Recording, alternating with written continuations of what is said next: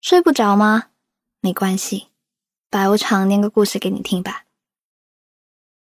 缘分这回事还真是挺悬的，你从来都不会猜到你跟他会在什么时候、什么地方，以哪一种方式见面。但是当真正碰上的时候，你可能也会质疑这样奇妙的感觉。姑娘，醒醒吧，你哪有那么幸运，能遇到这么好的人呢？你可能会这么想哦。但是你要相信，他就是上帝给你安排最好的礼物。来听一下今晚的故事吧，口味呢偏甜，保证你喜欢。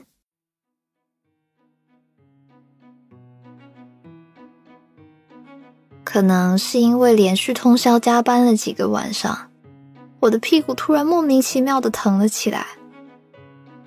屁股疼，这算什么事儿啊？可是真的很惨，坐着疼，抬腿疼，弯腰也疼，我就连趴着都觉得很疼。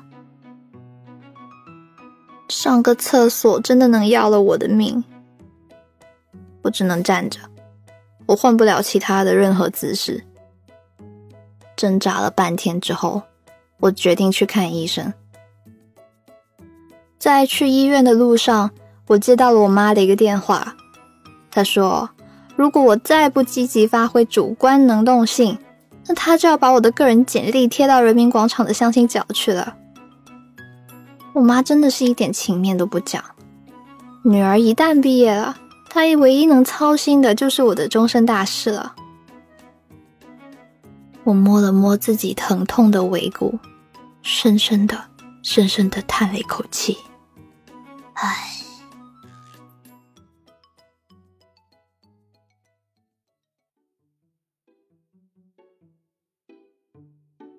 挂号后，我等了半天。终于，终于踏入了诊疗室。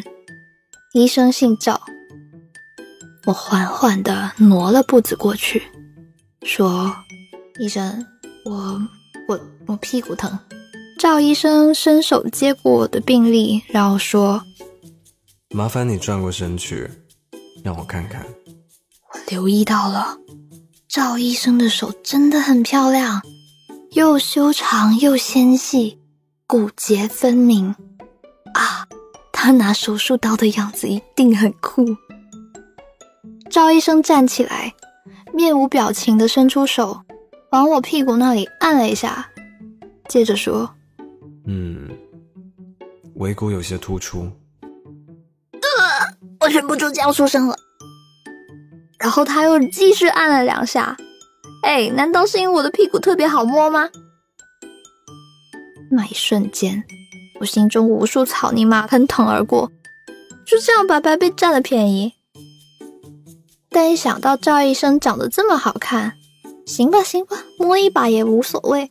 发什么呆呢？哎，发什么呆呢？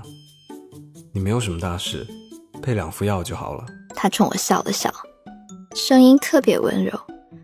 我开玩笑说：“要是没好的话，我过两天还来找你。”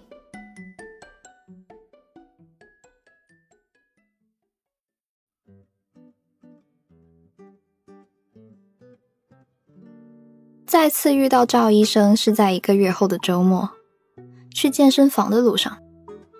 那天我飞奔冲向电梯口，幸亏有人替我及时按下开门键，绅士的挡住了门。我正要道谢的时候，一抬头才发现那个人是赵医生。还没等我说话，站在他身旁的一位男士先开了口：“昨晚你太辛苦了，今天身体能行吗？”“当然没问题啊。”那今天我们一起练练臀部吧。其实，还没等赵医生把话说完，我就看到对面的男士忽然伸过手，很亲昵的拨弄了一下赵医生的头发。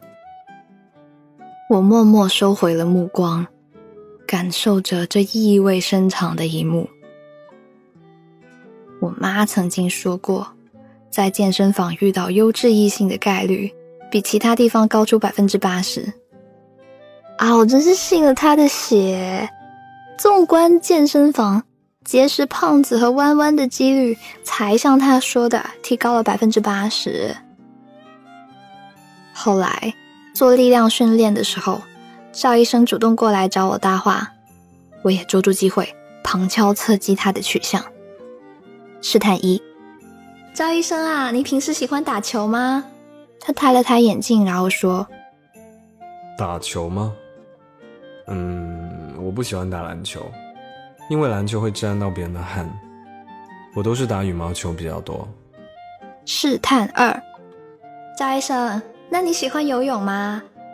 他连头都没抬，接着说：“喜欢啊，游泳能够练身体的线条。”试探三。那你喜欢什么类型的音乐呢？我都是听欧美电音比较多。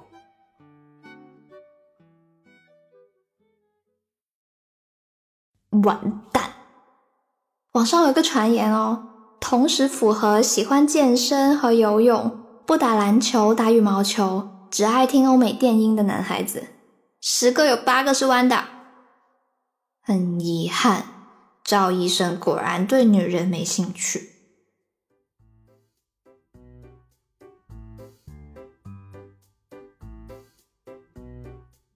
后来赵医生提出要送我回家的时候，我想都没想就答应了，因为我已经明确了他的身份，再加上他一看就是个善良正直的人，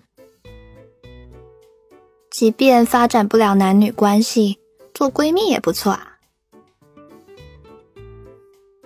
当他把车开到我家楼下的时候，表情奇怪的看着我，然后疑惑的问：“你住在这里？”“是啊，怎么啦？”“没什么。”“你住几楼啊？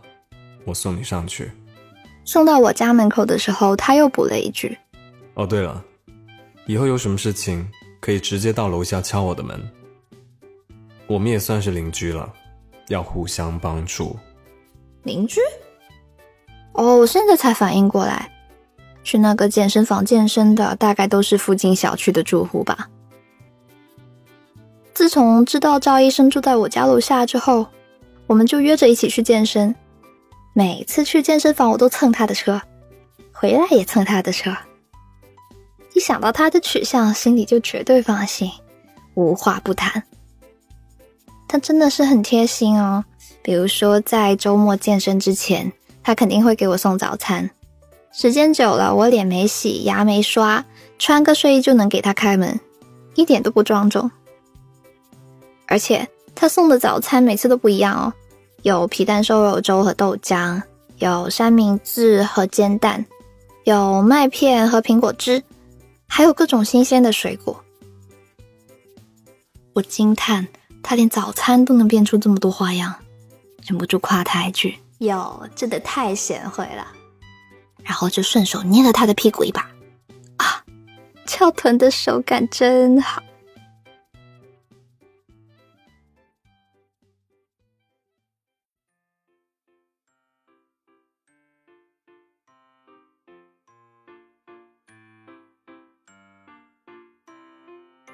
后来有一个晚上，赵医生抱了个被子来敲我家的门。那时我还没睡，顶了个鸡窝头在看剧呢。我给他开了门，他一副可怜兮兮的样子，跟我说：“我家的洗衣机漏水了，把床都给淹了。今天晚上得求你收留我了。”看到他那么可怜，我就开门放他进来喽，扔了个枕头到沙发上，我就自己继续窝到被子里面，隔了一个房间的距离。我们讲话稍微大点声就可以聊天了。关灯之后，我睁着眼睛看天花板，明明已经很累了，却怎么也睡不着。然后我就试探的大声吼了一下：“赵医生，你睡了吗？”“还没呢。”我就直接开启八卦模式啦，问他：“哎，我其实很想问你哦，你喜欢什么类型的男生？”他没回答我，可能是这个问题问的有点尴尬，然后我就接着问：“这有什么好不说的嘛？我们两个关系这么铁。”睡觉，晚安。第二天，当我妈拿着钥匙开门进来的时候，我和赵医生正在用枕头打架。我穿着睡衣，老赵光着脚站在地板上，被子从沙发掉到了地板上面。我们俩都顶着一个鸡窝头，这画面最早反应过来的是赵医生，他马上放下了手中的枕头，冲我妈打了声招呼，然后鞠了个躬。不知道怎么跟我妈解释这发生的一切。此时此刻，任何的解释听上去都像是掩饰。后来，我妈坐在沙发上打听了一圈赵医生的年纪、职业、收入。然后他就开始教育我，还说我处了男友也不跟他讲，害他整天瞎操心。他还说，妈妈呢是个明白事理的人啊，年轻人的生活呢他就不插手了。但哦，玩归玩，要注意安全哦。听完我妈的教育，赵医生一本正经说了一句：“阿姨您放心，我会对她好的。”老赵真是好哥们儿，关键时刻他可替我挡了。看着我妈的表情，她似乎对赵医生很满意啊，相貌堂堂，职业体面，收入还可以，的确没什么可挑的。但一想到他不喜欢女人，我又深深的叹了一口气，唉，太可惜了。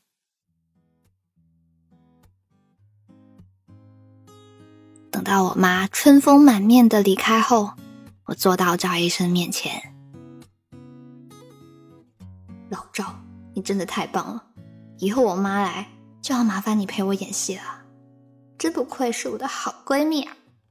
赵医生沉默了一会儿，然后一脸正经的跟我说：“那什么，有件事情我要跟你说。”哈？什么事啊？不如咱们升华一下革命友谊吧。哎，你这是双性恋。我可从来没有说过我喜欢男孩子。我捡过沙发上的枕头，一把丢到他脸上。我觉得要是再不解释，等你交男朋友了，我就要后悔了。我没说话，一直看着他的眼睛。怎么样？不如我们来升华一下。革命友谊吧，赵医生啊，赵医生，相貌堂堂，职业体面，收入尚可，的确没什么可挑的。最重要的是，我也不是没有心动过啊。我假装生气，边偷笑边说：“嗯，让我考虑一下。”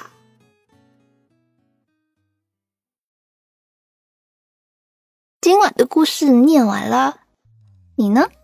曾经有过什么美丽的误会呢？欢迎在评论区留言，让我也开心一下。如果喜欢今晚这个甜甜的故事，可以给我点一个赞。如果想看原文的话呢，可以到我的微信公众号“白无常白总”，在历史发送消息里查看同名推送，就能看到文章啦。我依旧在 Storybook 的睡不着电台等你，晚安。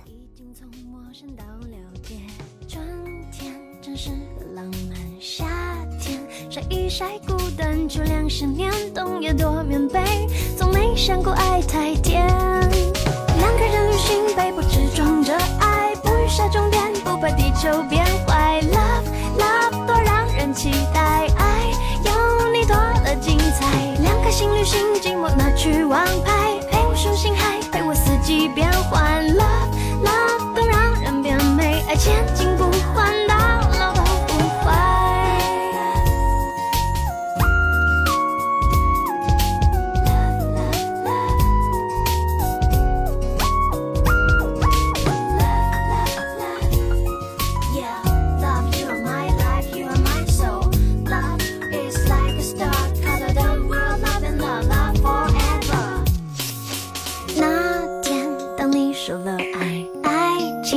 定了成为保证，静静不怕太黏，已经从陌生到了解。晴天陪我嬉笑着，雨天不出门快乐。爱不怕你带我去探险，分分秒秒爱要甜。两个人旅行，背包只装着爱，不预设终点，不怕地球变坏。Love love，多让人期待，爱你多了精彩。两颗心旅行，寂寞拿去王牌，陪我数星海，带我四季变换。